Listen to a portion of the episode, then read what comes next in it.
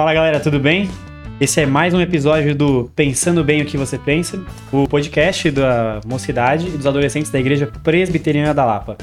Meu nome é João Marcos e eu vou ter a bênção e o privilégio de estar tá apresentando aqui o, o tema do nosso podcast hoje, os meus amigos de bancada aqui. Então hoje a gente vai falar sobre um tema tranquilinho, né? Saudável pra caramba, ainda mais no ano que a gente tá, né? Então Deus nos abençoe aqui agora antes de mais nada. Mas nós vamos falar de política, como que nós conseguimos enxergar isso a partir da escritura, eu vou falar um pouco mais daqui a pouco. Mas antes de mais nada, vou apresentar aqui meus camaradas. Companheiros. companheiros. então aqui, eu vou apresentar primeiro o Pedro Salmeirão também, parceiro de outros episódios. Dá um oi aí, Pedrão. E aí, pessoal, aqui é o Pedro, tudo bom? Esse é o Luiz Fernando. E aí, pessoal, tudo bem? Espero poder contribuir com a discussão. e tem o Matheus aqui também. Dá um Oi pra nós aí, Matheus. E aí, pessoal, a gente vai ter uma hora boa de conversa aqui. Essa é a meta, mas a gente vai deixar a meta aberta.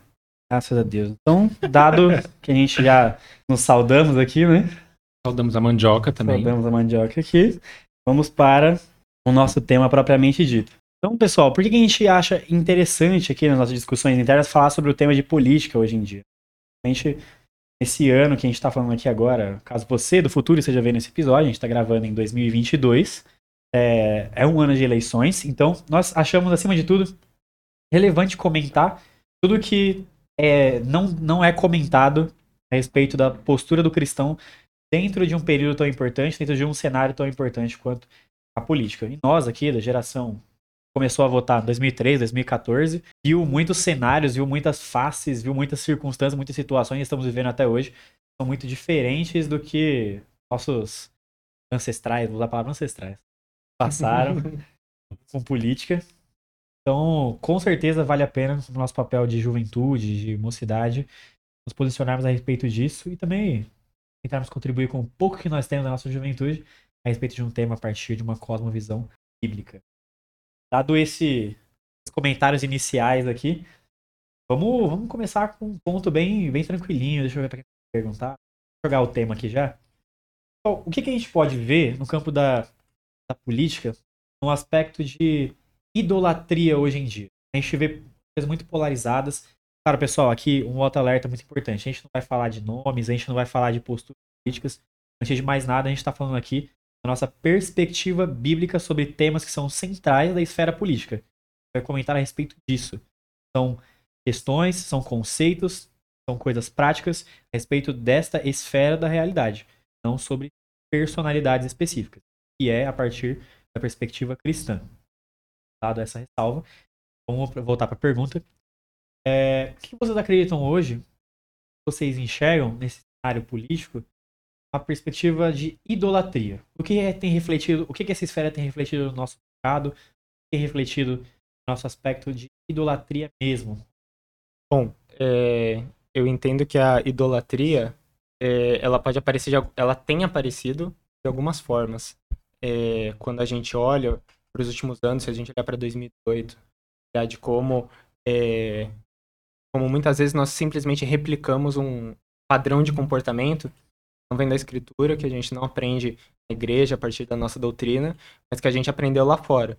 Porque que nem, que nem João, você introduziu no começo da sua fala, é, muitos da, da nossa faixa etária, é, dos jovens, é, come, é, a gente começou a descobrir o que era política em 2013 e não foi estudando a palavra, foi manifestação de rua.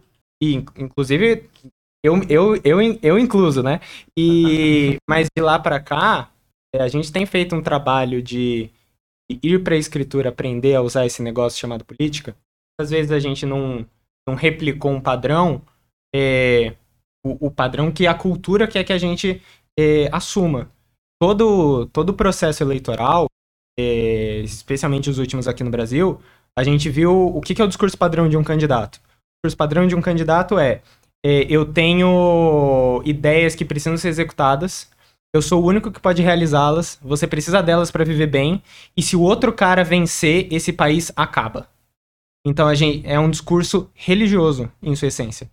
E a gente compra essa ideia de que é tudo ou nada em toda eleição e esquece que não é tudo ou nada. E esquece que quando a nossa, a nossa escritura fala que as portas do inferno não prevalecerão contra a igreja, ela não está condicionando isso a, a, ter um, a ter o candidato A ou B ganhando uma eleição.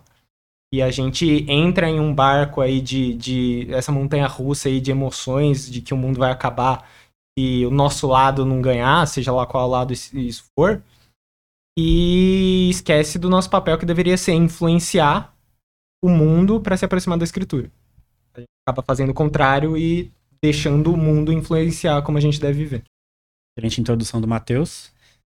Quem mais aqui da bancada acredita que nós temos aprendido política imitando a política atual?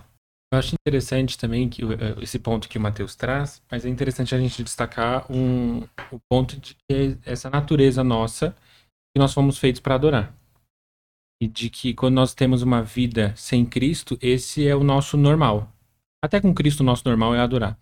Mas sem Cristo, ele é um adorar desregrado.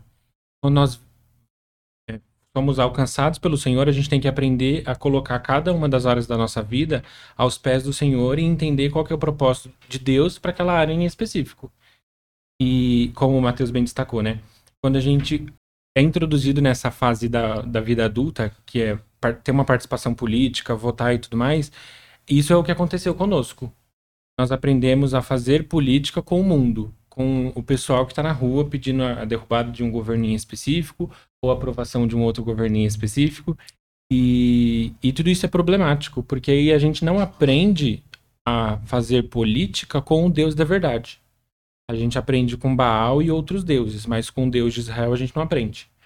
E acho que até uma questão anterior a isso a gente, como eu já disse, né, entender que isso é natural. Isso sendo natural e parte da nossa antropologia, da antropologia bíblica, nós fomos feitos para adorar, agora é entender como isso se aplica para uma pessoa que crê em Cristo. Uma pessoa que crê em Cristo, o que ela pensa sobre política? O que ela pensa sobre as questões sociais? É isso que a gente tem que aprender a desenvolver. Concordo aí com tudo que foi dito, é, porque realmente é uma dificuldade. Não acho que é, não dá nem para dizer que é só da, da nossa geração que começou a se envolver com a política a partir de 2013. É, eu acredito que seja talvez uma coisa que a gente possa generalizar, felizmente, na situação da igreja, porque a gente vê pessoas de gerações anteriores e até de gerações posteriores, pessoas novas que estão é, começando a descobrir o que, que é, o que, que significa política e como que. para que isso serve. E caem nesse, nessa mesma armadilha da idolatria. É, tem esse mesmo problema de não se basearem na Bíblia para fundamentar as suas opiniões sobre política e para escolher em seus representantes e em quem as pessoas vão votar, né? Então, é, isso é uma dificuldade própria do, do pecado. É uma dificuldade própria, assim, de que é, nós buscamos referenciais algumas vezes que não são bíblicos. E isso se aplica a todas as gerações, enquanto na verdade nós deveríamos juntos buscar na Bíblia por onde começar. Política e para todas as outras coisas. Acho que encerrando o ponto dos meus amigos aqui a respeito dessa parte da idolatria, o que Peguei aqui do livro do Visões e Ilusões Políticas, do David Coises, que fica a indicação aí, não é o MP Indica, mas fica a indicação aqui agora. que ele fala exatamente dessa perspectiva idolátrica que o Luiz comentou aqui agora, que todos os comentários, é uma coisa natural, só que aí a, a intenção do indivíduo de exercer essa idolatria, de apontar essa adoração para um ponto específico, queria só jogar aqui palavras do nosso querido acadêmico canadense, que ele fala: Desde o início de sua narrativa, a escritura denuncia o culto aos ídolos, falsos deuses, que os seres humanos criaram. Como as, como as idolatrias bíblicas, cada ideologia, no caso ele falando da ideologia política, se fundamenta no ato de isolar um elemento da totalidade criada, elevando-o acima de todo o resto da criação e fazendo com que esta orbite em torno deste elemento e o sirva. A ideologia também se fundamenta no pressuposto de que esse ídolo tem a capacidade de nos salvar de um mal real ou imaginário, que é exatamente o que todos falaram aqui. Então, o Matheus vai complementar aqui. Coises inspirou ele aqui agora. Ah, cara, esse livro é muito bom, né? É, a partir do, dos comentários do Luiz, do Pedro e dessa leitura do Coises, vale a gente reforçar um ponto. O ponto é nossa, a nossa identidade como cristãos, ela parte de Cristo. Daí, cristãos, não é verdade?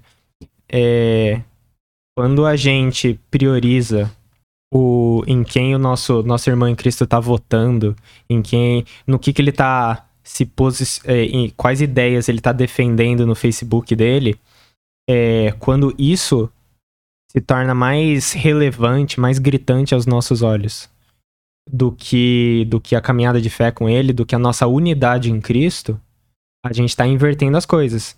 E, e, idolatria é isso, né? Idolatria é algo tomando o lugar de Cristo no seu coração.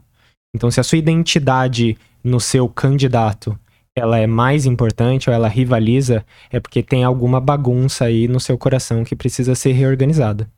E isso pode aparecer nesse ano, quando a gente tem candidatos, mas isso, é, isso também pode aparecer de, de em, qualquer outra área, né? A gente está discutindo idolatria na política, mas vale paralelo para idolatria em qualquer outra área da nossa vida, que é assim que funciona.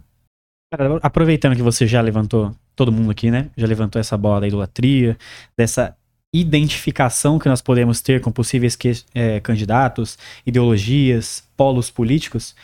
É, como a gente explica, então, é, a posição da igreja, às vezes sabendo dessas coisas, sendo educada nessas coisas, ou não educada nessas coisas, é, nessa, nessa parte. Por que, que, apesar de a igreja ser igreja, a gente conseguir apontar todas essas coisas, trabalhar a idolatria em todos os seus moldes? Por que, que a gente ainda sofre com isso até mesmo dentro das nossas comunidades? Com idolatria política, sendo que até dentro das quatro paredes aqui a gente é, confessa que somente Jesus é nosso rei. Como que a gente lida com essa idolatria dentro da igreja? Por que ela existe? O que vocês acham? Eu, eu acredito que, ao mesmo tempo que a gente aprendeu de falar de política há pouco tempo, porque a gente foi introduzido na vida adulta há pouco tempo, somos todos jovens aqui, é, ao mesmo tempo a temática sobre idolatria política foi introduzida há pouco tempo. Acho que quase juntos. A gente só percebeu essa mudança depois. É, até como o Matheus destacou anteriormente. Até o fato de o discurso político ter se tornado um discurso religioso é uma coisa recente. A gente vai pegar isso, isso era da década de 90 do, e do início dos anos 2000 para cá. Talvez com a ascensão do número de evangélicos no país, talvez com, com, com esse dado. Mas se você pega as campanhas dos anos anteriores a isso, eram discursos puramente é, puramente políticos, obviamente. Como eu já disse, né?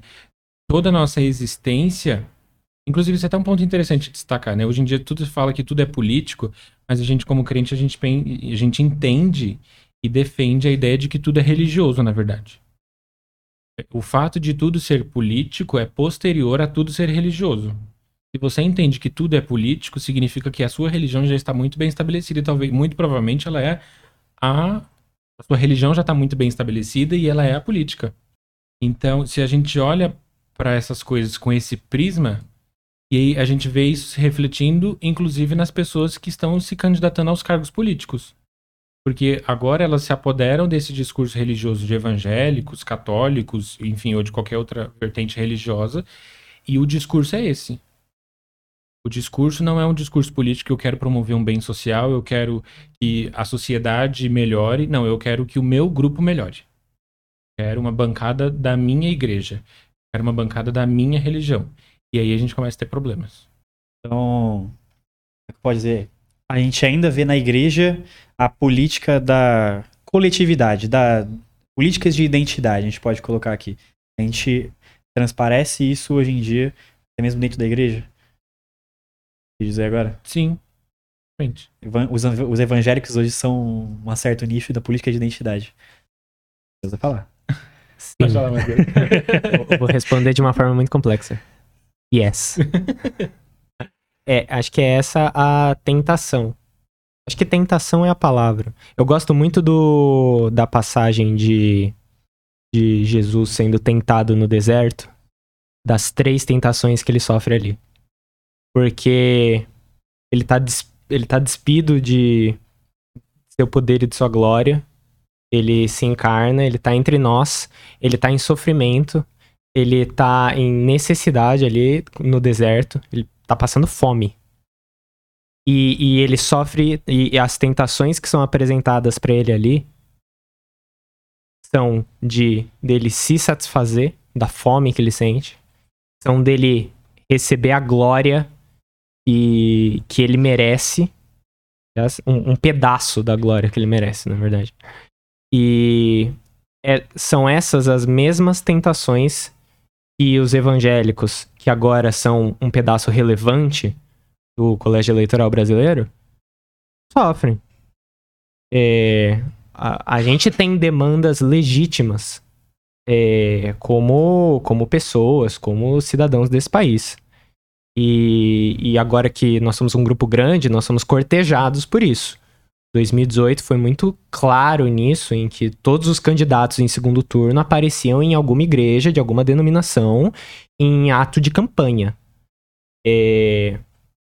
E é muito sedutor você poder levar a sua agenda para lá. E não é errado, pelo contrário. O cristão ele tem o dever de proclamar a verdade. Ele tem o dever de combater a injustiça. E o Estado, ele tem ferramentas para isso. Então é bem-vindo um cristão ir lá testemunhar isso. Mas é poder.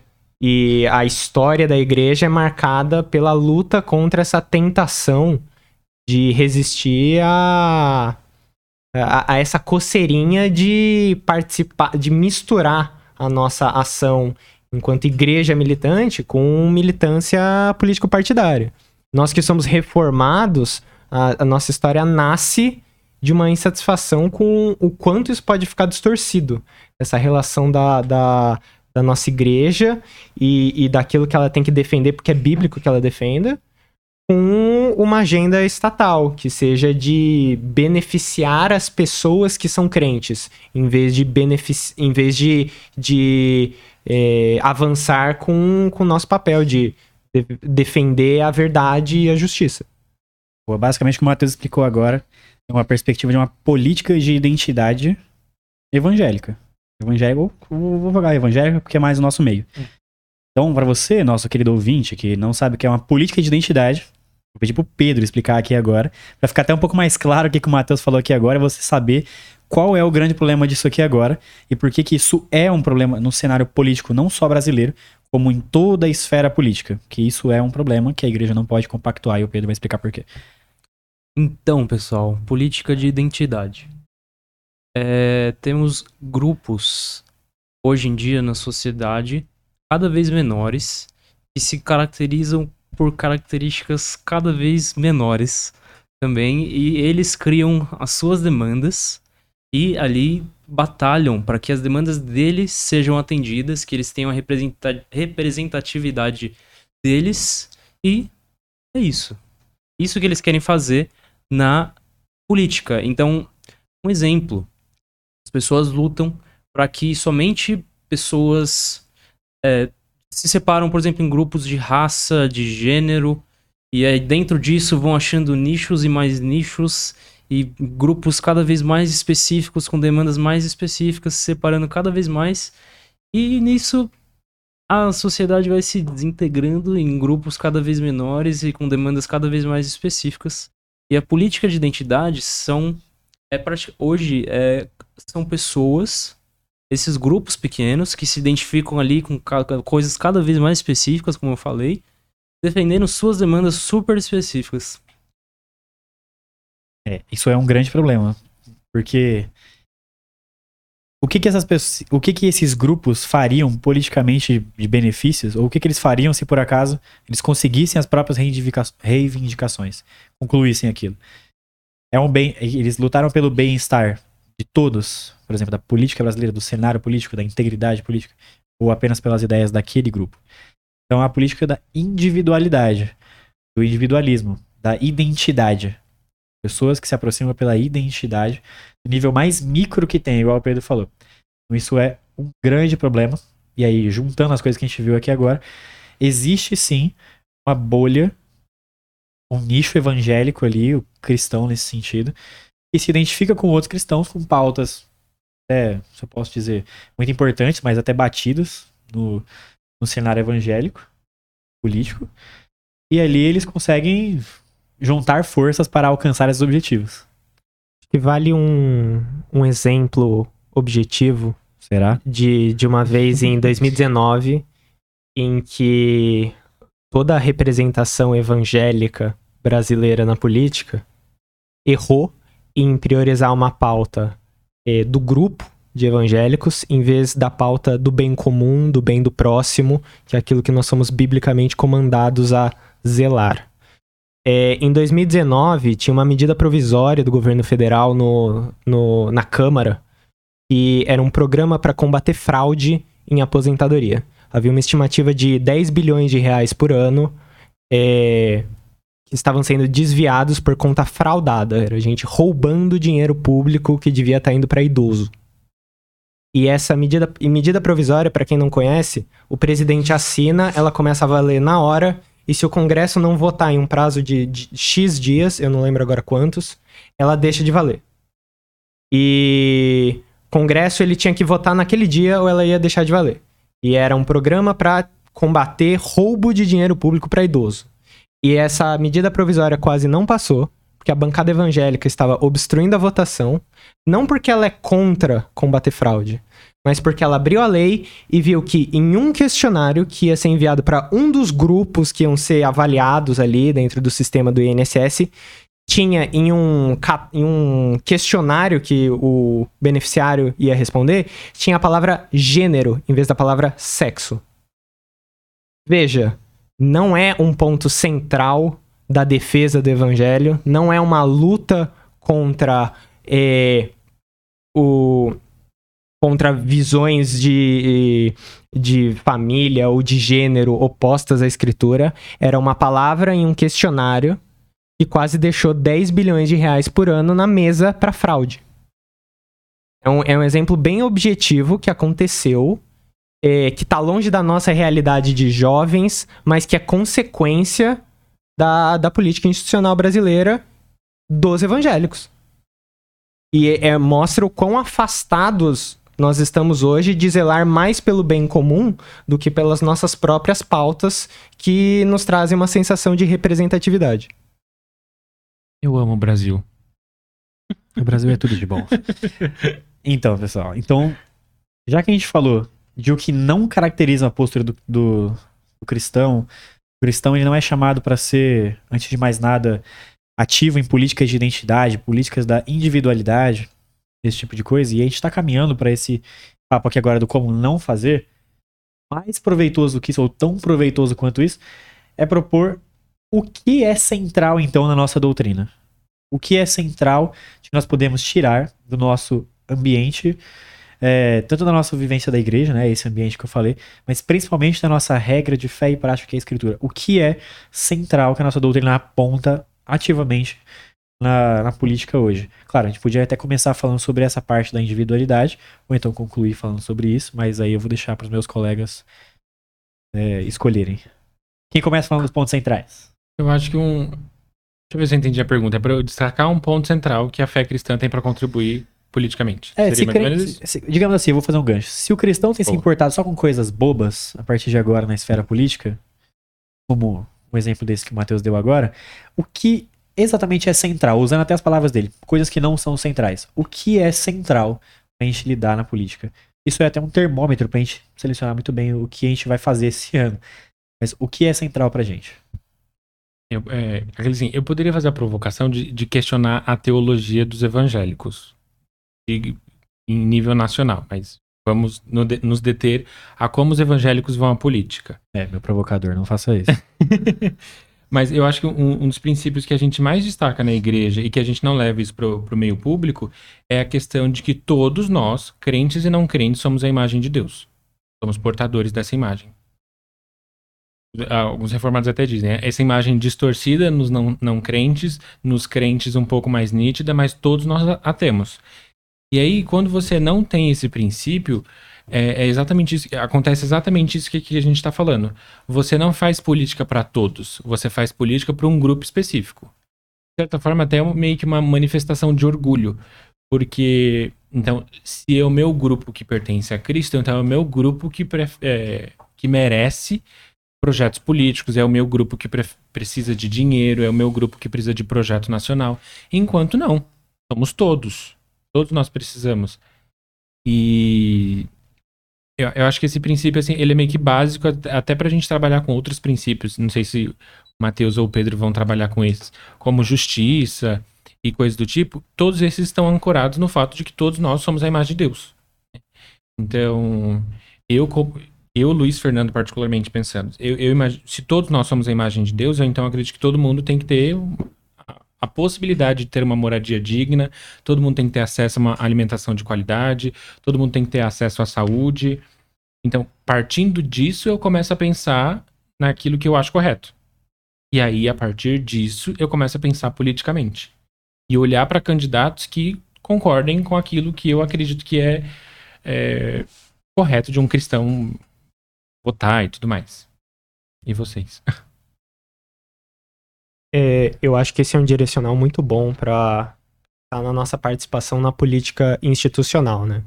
Nós somos, assim, poucos de nós vão profissionalmente, irão na vida deles profissionalmente para a política institucional. A gente tem alguns poucos irmãos que receberam, e alguns, aliás, algumas poucas pessoas, crentes e descrentes, que receberam dons e talentos, aliás, que receberam talentos, no caso dos cristãos, receberam dons também, para serem bênção através do Estado, exercendo as funções de autoridade.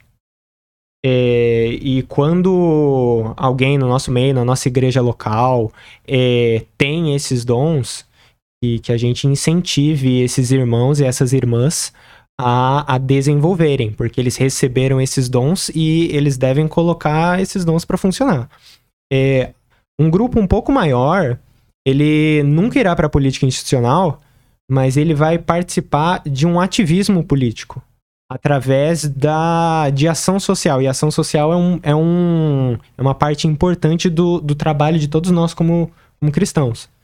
Alguns de nós vão se engajar em pautas através de, dessa, dessa ação voluntária. É, quando, por exemplo, no trabalho das ONGs cristãs lá do centro de São Paulo, a gente consegue fazer um trabalho junto com a prefeitura para abraçar aquela população carente ao redor da Cracolândia. Isso é uma ação política louvável do cristão se engajar. É, agora, também existem, existe a prática política que é de todo o cristão. E essa, eu acho, eu acho muito legal falar dessa prática para a gente virar a chavinha de procurar na escritura os exemplos de como eu pratico política de uma forma que não é imitar o que eu tô vendo no YouTube, o que eu tô vendo em Brasília. É, e essa prática política, para mim, elas são três coisas. É, a primeira é essa que nós discutimos. Você tem deveres como cristão e cidadão. É, Exerça-os com sabedoria. É, pense antes de agir, não minta. É, é, é, pense duas vezes antes de entrar em uma discussão com o coleguinha, não brigue à toa. Não, é... não tem mentira, nem discussão com o amiguinho pra glória de Deus? Pois é, cara. Fiquei chocado quando eu descobri. Cara. e uma, esse é o primeiro item. O segundo item é. São três. O primeiro item é, cara, exerça os seus deveres de crente e cidadão com responsabilidade. O segundo, e, você, e são esses que a gente discutiu é, de voto e relação com o Estado. O segundo ponto é lamento. Lamento se sou eu o primeiro a te dizer. Mas não é nenhum dos candidatos desta ou da próxima eleição que vai redimir o mundo, que vai dizer a verdade, que vai ser a verdade. Mas você já tem um livre acesso à pessoa que é a verdade. Então, e você tem uma instituição cujo papel é pregar essa verdade, que é a sua igreja local. Então, se você quer, se você se incomoda com a injustiça da sua cidade, do seu país, faça a sua igreja local mais forte. A única coisa que vai constranger o coração das pessoas a, a, a, a pararem de virar o rosto para a injustiça, para a miséria, para a crise, e nossa, nos últimos anos sobrou crise aqui. É, a única mensagem que realmente muda o coração das pessoas é o evangelho. Então a gente precisa pregar o evangelho. Mais do que uma, um bom projeto de lei aprovado, o que muda esse país é o evangelho. E ainda que as pessoas não se convertam quando conforme a gente proclama o evangelho, é, pela graça comum, que é um ponto importante da nossa doutrina, é, pela graça comum as pessoas ainda serão capazes de identificar nem que seja um pedacinho da verdade da Bíblia. E elas vão viver melhor se elas entenderem esses pedacinhos. Elas entenderem uma concepção de família que não destrua a relação afetiva mais fundamental da vida dela. Se elas tiverem uma visão de vida digna impeça o vizinho dela de passar fome. Então faça sua igreja local mais forte. E o terceiro ponto eu volto depois, porque agora eu tô recuperando o fio da meada. O Matheus, ele quase concluiu o podcast aqui. Eu não, não sei nem o que eu faço, eu aceito, eu aceito. Tá bom, tá bom. Nessa hora, pessoal, deu 32 minutos de podcast. Dela falando, tudo bem, tudo bem, já entendi. Mãe, vamos pra igreja. Mas Tá, tá assim agora. Eu Mais. queria comentar sobre essa questão que você falou do messianismo. Assim, desses candidatos. Assim, que acha que ele vai é, trazer pra gente aquilo que vai, sei lá, redimir o nosso país. É, é uma coisa muito estranha pensar que é, isso faz. Existe hoje. Assim, pensando na, na, na cultura de hoje. Que, cara, é, a verdade é uma coisa que as pessoas da sociedade muitas vezes hoje acreditam que é uma coisa construída. Um negócio relativo. Que depende. Cada um faz a sua. Então, é, como que as pessoas, hoje em dia, as pessoas têm tanta dificuldade, assim, de é, acreditar em conceitos e tem tanta fé que um cara vai fazer um país melhor. Assim, só porque ele tá numa posição de poder que, na realidade, tem influência, mas que depende de mais um monte de gente. E um presidente não muda um país, assim, ele pode fazer algumas coisas, mas ele depende de todo o poder legislativo de todas as outras pessoas do poder executivo para ajudarem ele, porque podem simplesmente travar, ele pode ter ideias boas que nunca vão pra frente, ele pode ter ideias ruins que também nunca vão pra frente. E depende de tudo, cara. Então eu acho muito muito louco como que esse messianismo se encaixa nessa parte da cultura de hoje com relação às ideias de verdade, de que seria o certo, né? Meu comentário só em cima disso que o Pedro falou é: por que, que as pessoas jogam tudo isso? É aquilo que a gente comentou no começo.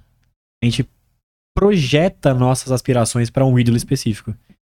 E a gente acaba projetando o nosso candidato nada mais nada menos do que o nosso eu, nossa própria vontade. Só que como ele tem um destaque de poder, a gente fala, o que seria um eu ali? E pior é que não é o eu na melhor versão de todas. Não é um eu redimido por Cristo. É o que eu faria ali se eu tivesse tal poder. Nada mais é do que uma projeção do self. Uma projeção do eu mesmo. Então a pessoa se sente incrivelmente confortável de fazer isso. De criar o próprio Deus ali. É incrivelmente cômodo. Eu acredito, e o que raramente é direcionado pela escritura, é projetado em uma figura pública para fazer o que eu hoje não tenho poder para fazer. É por isso que a gente precisa de deuses. Porque a gente, na nossa significância, mas ainda assim na nossa arrogância, achamos o que é o certo. A gente entende que a gente não tem poder. A gente tem que projetar isso de alguma forma. E, e quando a gente não, não descansa na, na certeza de que Jesus é o, é o nosso Messias, a gente faz, faz o que o Pedro estava comentando, né? A gente começa a estabelecer outros Messias no lugar desse. O... Isso é, é- é bizarro de perceber que isso é um padrão na história do Brasil. O... A gente estava até conversando, dando risada aqui em off do, do jingle do Jânio Quadros, que é o Varre, Varre, Vassourinha, e tem uma parte 1960, pessoal. Deem- procurem no YouTube. Procura no YouTube. É muito Tem uma bom. parte que é bizarra, porque é, a, a letra do, do jingle é, é literalmente assim: Jânio Quadros é a esperança desse povo abandonado. Cara, se você melhorar isso aqui, você quase. A brincadeira profana. Você quase falar que é uma passagem. você quase consegue falar que é uma passagem do evangelho, porque é um povo abandonado que precisa de uma esperança e tudo mais. E quem é essa esperança? É o candidato Jânio Quadros. Adeus. E a gente vê que, tipo assim, nossa, soa como uma coisa super antiga, nossa, mas é da época de Jânio Quadros e tudo mais. Cara, pega os- os jingles de lá pra cá, e, ou como a gente já falou aqui, que não seja as músicas, mas o discurso político de lá pra cá é o mesmo. Às vezes mais escancarado, às vezes menos escancarado, mas de vez em quando aparece um. A gente falou que não ia falar nomes, mas aparece um cabo da Ciolo de vez em quando, pensando que ele tá pregando no, no horário político. Glória. O time ficou desconcertado aqui depois do Glória, pessoal. Ficou um pouco desconcertado. Eu vou. Eu vou voltar então. Aproveitando a, o- a desconcertagem aqui. pro, pro terceiro ponto que eu fiquei de falar, fiquei no suspense aqui. Meu Deus. Deu tempo de consultar os, o- os acadêmicos aqui. O que, cara, o terceiro ponto é que todos nós, to- todas as pessoas, crentes e descrentes, têm um, um, um ofício a cumprir na, na comunidade. Você tem a sua profissão, seja ela qual for. E pro cristão, é, essa profissão é o ministério dele. Não é só o pastor que tem ministério. É, se você é advogado, que nem o Pedro aqui, teólogo, que nem o Luiz, é, faz programação, que nem o, que nem o João aqui, é, ou é economista, que nem eu, cara, ou, ou se você faz qualquer outra coisa aqui, é, a sua profissão, seja ela qual for, é o local em que você ocupa um espaço na sua sociedade. E você tem que fazer isso com integridade e você tem que fazer isso com qualidade. Você tem que ser o, o melhor profissional que você pode ser, seja lá qual seja a sua profissão. E o testem... você- o impacto que o, o impacto objetivo que você tem na vida das pessoas assim, ele é enorme. O espaço de influência que você tem para ser uma sociedade mais justa e mais é, é, e que- com maior bem-estar, ele nasce do seu trabalho. É, esse é um mandamento de trabalho que a gente tem para fazer, enfrentar as dificuldades que do dia a dia ser um, um, um bom e honesto profissional. E é estranho falar de profissão na política quando nenhum de nós aqui é deputado, senador, sei lá mais o quê. É, Ainda. e- Ainda. Você aí, Meu Deus. É forte, igreja. Vai lançar a candidatura, Pedro Salmeron. Já é presidente já da UMP. É o presidente da UMP falando isso, gente. Pra você a benção, Matheus. Sou eu. não. Eita. É... Agora eu fiquei desconcertado aqui. Mas o ponto é, cara, exerça a sua profissão da melhor maneira possível, seja ela qual for. Exerça uma atividade na igreja, na sua igreja local, seja ela qual for, com todo o seu coração. E porque é.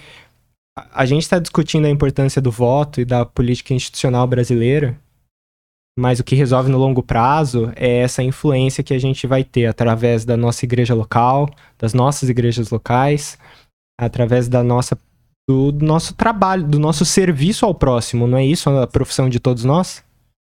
E acho que quando a gente coloca essa perspectiva, a gente vai se emocionar menos com uma candidatura. A gente sabe que o voto ele não é a participação mais importante política do cristão. O Matheus, ele deu. Todo mundo aqui, na verdade, né? Mas o Matheus, nessa última fala, deu o gancho maior pra gente poder levantar as questões das limitações da política e até o relacionamento dela com outras áreas da sociedade, né?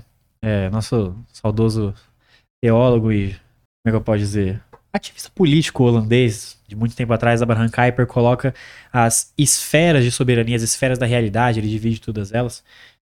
E a gente está falando aqui sobre a esfera política e o Matheus também colocou a esfera religiosa, a esfera da igreja. E aí fica sempre aquela dúvida: beleza, eu sou crente, não sou alguém que trabalha na esfera pública ativamente na parte da política. Qual é o limite disso? Enquanto a igreja tem que influenciar a política, o quanto a política tem que influenciar a igreja, quanto essas coisas se comunicam, quando elas se comunicam, qual que é o benefício disso? É, vamos, vamos falar um pouquinho sobre esse relacionamento para a gente poder já começar a dar os nós ali, né? Fazer a costura de tudo que a gente tem falado até agora, conduzir os nossos ouvintes aqui para uma conclusão. Você dá acredita de Estado, de igreja, da política e do relacionamento de, tu, de tudo isso? Vocês falariam? Eu acho que uma coisa é, legal da gente lembrar no começo dessa fala é da esperança que o cristão pode ter na política. Limite da esperança que a gente pode ter.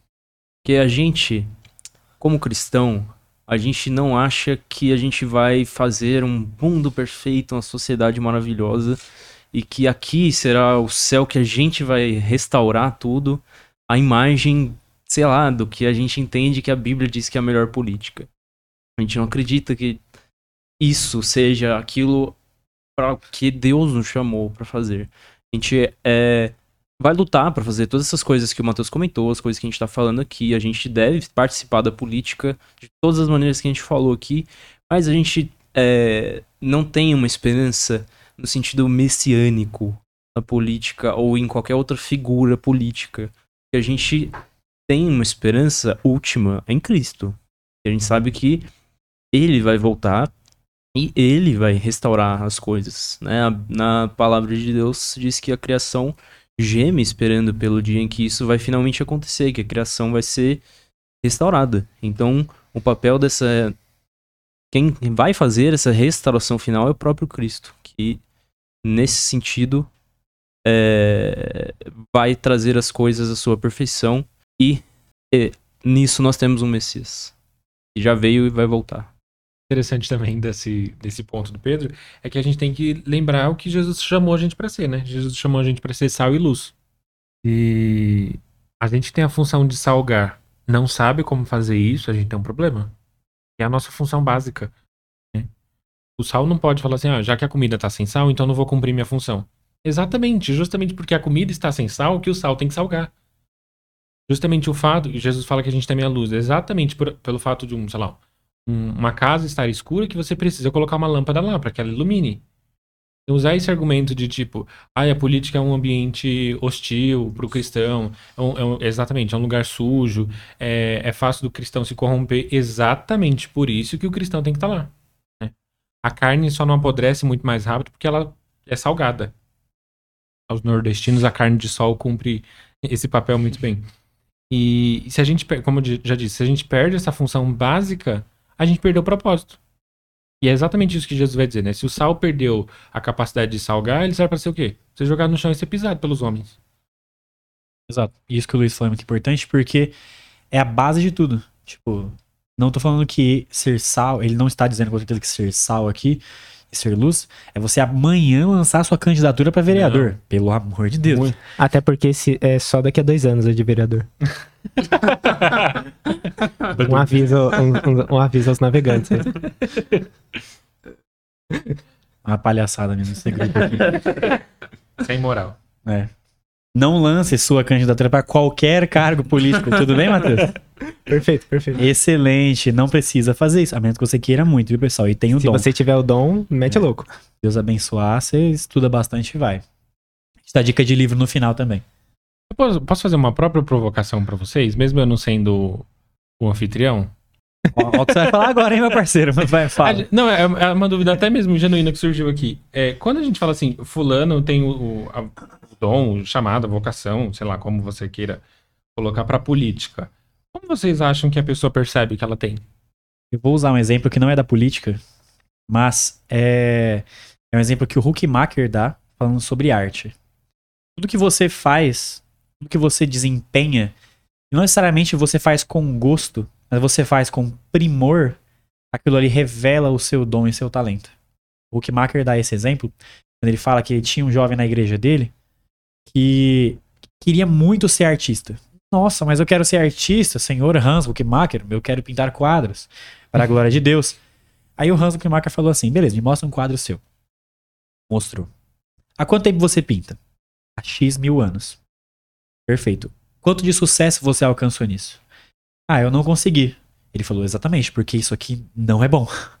Ele falou, isso aqui não é bom. O Huckmarker, ele era um crítico, de, um crítico da arte. Então ele falou, isso aqui realmente não é bom. Você gosta de ser artista? De produzir isso? Ele falou, eu gosto. Pô, mas você não é bom, meu parceiro. O negócio é, mas, mas esse é o ponto. Você vai desenvolver gosto por aquilo que você é bom. Aquela pessoa chegou lá porque ele estava incrivelmente frustrado, mas ele não era dotado daquele talento. Ele era dotado de outro talento. Por incrível que pareça, salvo meu engano aqui, era um talento muito mais pastoral do que qualquer outra coisa. Então, qual era o ponto do Huckmacher? Ele tinha seus próprios talentos, lutava contra aquilo, ele fazia outras coisas com primor, mas por gostos pessoais, ele achava o fracasso e até mesmo a infelicidade. Ele mentiu, aquilo não era felicidade para ele. Então, toda vez que você tem aquilo que é o seu dom e talento, ele acaba se manifestando naturalmente no seu dia a dia, nas tarefas do seu cotidiano. Isso vai acontecer. Existe uma coisa de disposição por trás, mas também existe muito daquilo que já é manifesto. O pessoal pergunta muito para mim, João, que não sei como eu de faculdade. Pergunta, o que, que você é bom? Ah, adolescente é incrível. Ele fala que não é bom em nada, né, mãe? eu falei, não, a gente vai ter que achar uma coisa que você é bom. a gente acha, ah, mas eu não gosto de fazer isso. Eu falo, você pode ter certeza que quando tiver caindo seu salário bonzão lá todo mês, que você é um excelente profissional, você vai adorar. Motivação vem na hora. Na hora.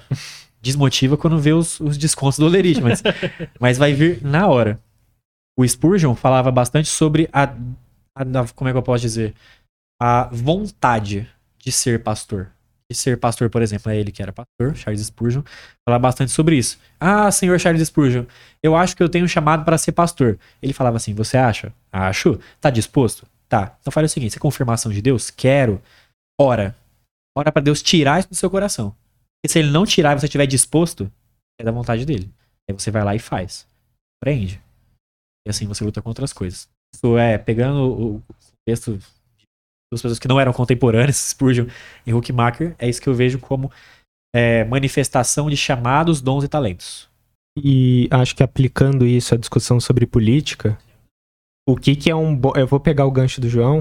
O, gancho do o, o que o João falou foi que o, a pessoa que se destaca como é, a pessoa que tem dom e talento para ir para política, ela tem que ser boa no que ela faz, mais do que querer ir para política. Eu sou uma pessoa que quis ir para política profissionalmente certa parte da vida e Deus, com muita graça, fechou na minha cara todas as portas que apareceram. Foi bem didático, inclusive. É, Mas o que que é uma pessoa, o que que são dons e talentos que o... capacitam a pessoa para a política moderna? É, Aproveitando que o João falou que a pessoa que se destaca é a pessoa que, que entrega, que tem o talento, que tem a qualidade mais do que a pessoa que quer, eu vou citar alguém que chegou muito longe sem nenhum comprometimento com o testemunho de vida que a pessoa dá, que é o Bill Clinton. Bill Clinton, ele fala que o o Bill Clinton, ele fala que o bom político, ele é o cara que escolhe uma causa que é extremamente importante para ele e ele aprende a comunicar para as outras pessoas que é- essa causa é muito importante, você também deveria se importar com isso e é assim que você pode me ajudar. Se você prestar atenção nos discursos eleitorais desse ano, você vai ver várias pessoas tentando fazer isso.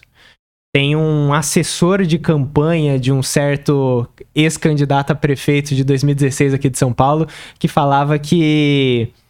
É, a cara de você. Eu queria que tivesse o vídeo para os nossos ouvintes enxergarem a reação de todo mundo aqui quando eu faço essa citação.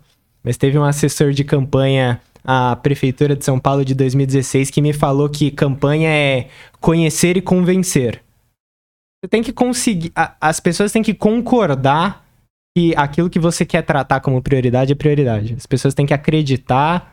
é, você tem que conseguir conectar um problema importante para as pessoas uma solução plausível e você tem que comunicar isso de uma forma excepcional.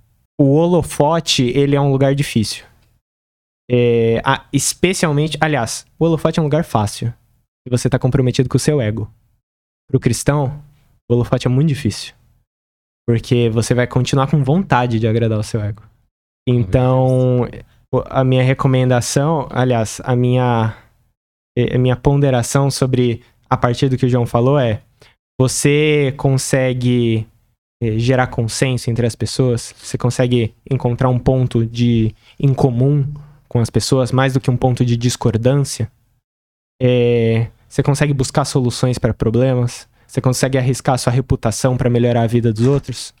Eu acho que esses são os desafios.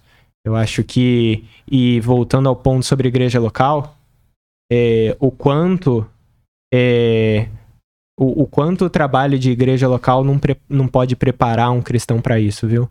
O, o quanto dirigir, o quanto participar de, da organização do, do grupo de jovens, é, participar de comissão de contas, participar de é, preparar e, e estudar para preparar um material bom para uma aula. E você já vai ter uma boa ideia do que é preparar um bom projeto de lei, o trabalho que dá. Então, é, de novo, é, a igreja ela já tem as ferramentas à mão.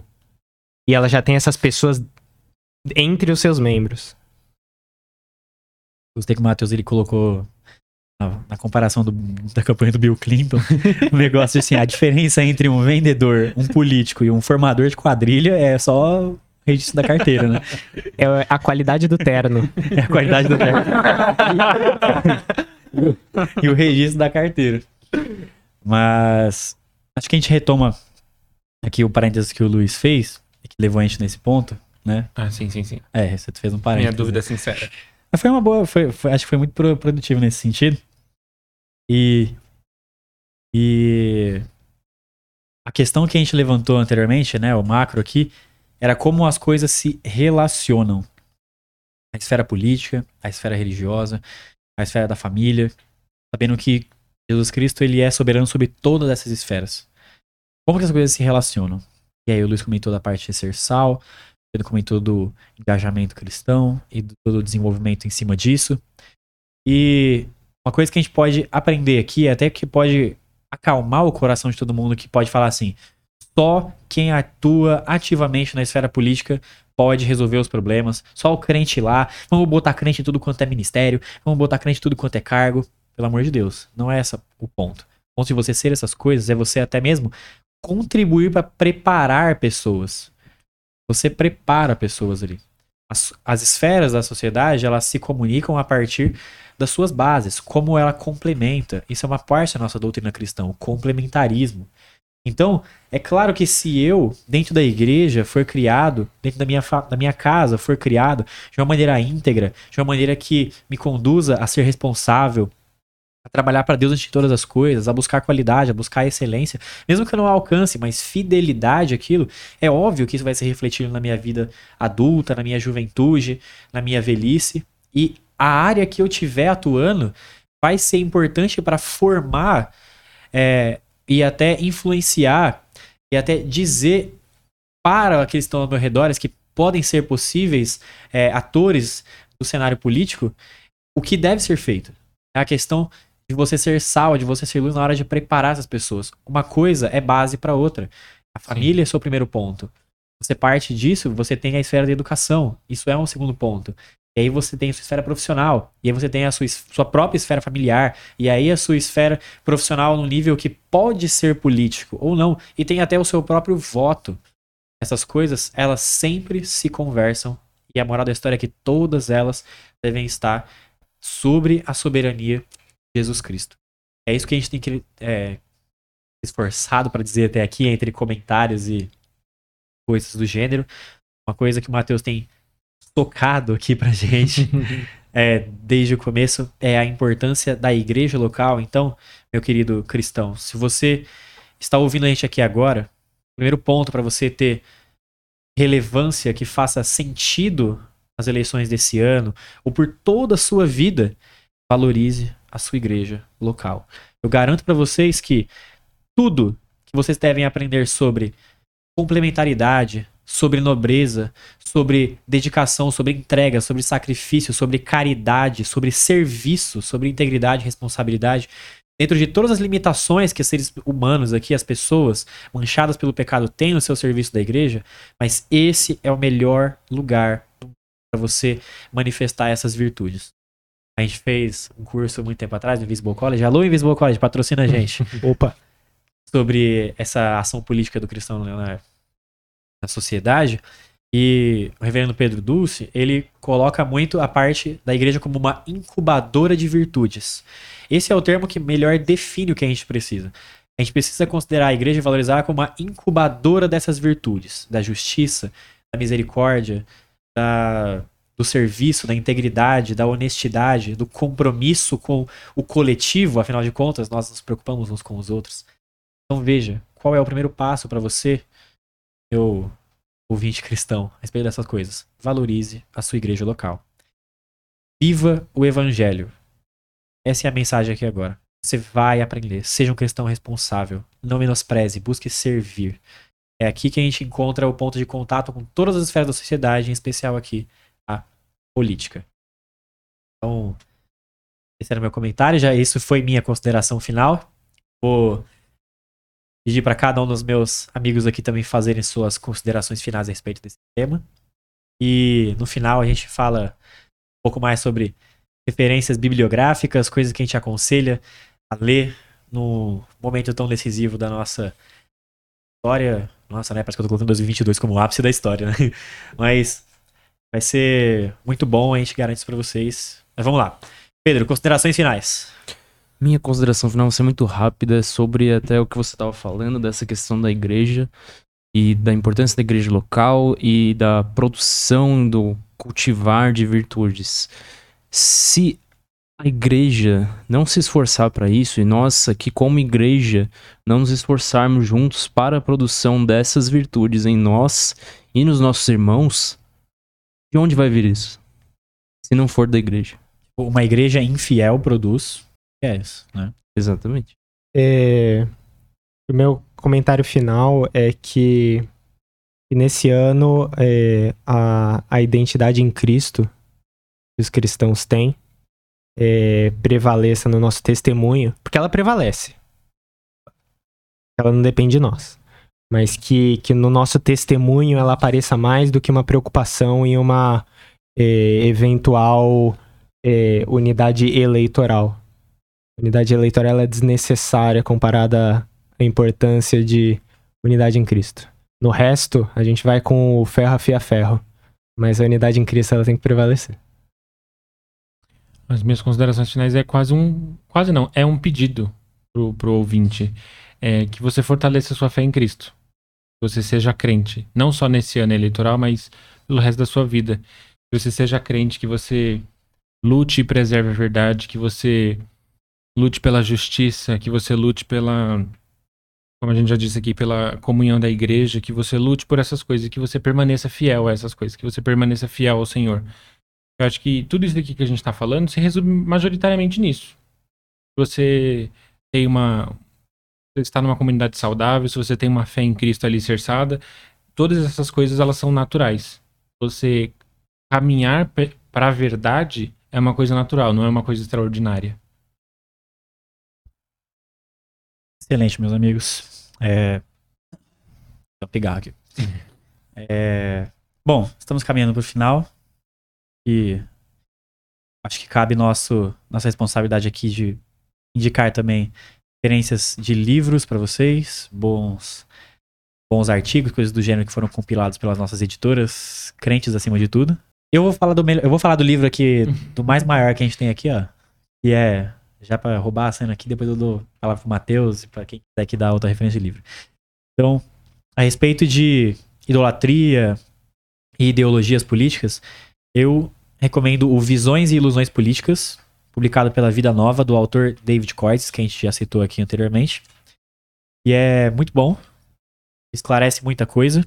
Ele aponta diretamente para muitos problemas dessas esferas da sociedade que acabam invadindo a responsabilidade uma das outras e rompendo aí seus papéis determinados por Jesus Cristo. Quem mais dá aqui uma dica de livro? Eu tenho uma dica. É... Fé Cristã e Ação Política, do Pedro Dulce. Pra ele dar um bom norte sobre quais que são as, as ideologias políticas brigando na, na praça pública hoje. E ele dá uma boa ideia de. uma boa sugestão de uma alternativa é, mais coerente com a nossa escritura e com a doutrina que vem dela. Eu falo pra pessoa, fortalecer a fé em Cristo, eu tenho que indicar um livro mais ou menos na vertente. Então eu indico Verdadeira Espiritualidade, do Francis Schaeffer. Era um livro que estava esgotado, mas a Cultura Cristã lançou uma nova edição, inclusive muito mais bonita. Cultura Cristã patrocina nós também, sem problema nenhum. Opa, costura! e, e, ele vai falar sobre isso, né? O Schaeffer vai desenvolver uma teologia de como a gente se relaciona conosco, como a gente se relaciona com o próximo e como isso, por consequência, desemboca numa teologia pública e tudo mais. Então, leitura fundamental para todo crente. E, como a gente falou bastante de idolatria, eu vou indicar um livro que chama Ídolos do Coração, da Elise Fitzpatrick, que também é um livro sensacional para caso você queira pensar, refletir um pouco mais sobre esse tema. É um livro bastante confrontador para que você olhe pro fundo do seu coração, guiado aí pelo Espírito Santo que perscruta o nosso ser. Então é isso aí, pessoal. São com essas indicações de livro que a gente encerra nosso episódio aqui agora. Mas se você curtiu, se você tem alguma consideração sobre, é, comenta com a gente nas nossas mídias sociais. Qual que são nossas mídias sociais, Pedro? Sigam a gente no Instagram, pessoal, no arroba UMPLapa e também no arroba upa.iplapa. Aê, show de glórias. Então, estamos nessas mídias sociais. Aqui, se quiser também visitar a gente, nós estamos aqui no bairro da Lapa, na rua Roma 465. Temos os cultos às 9 e às 18 horas, todo santo domingo do Senhor, aleluia. Amém. Amém. Então, pessoal, é isso. Nós ficamos por aqui. Muito obrigado. Dá tchau aí, pessoal. E Tchau, valeu. pessoal. Falou. Forte abraço.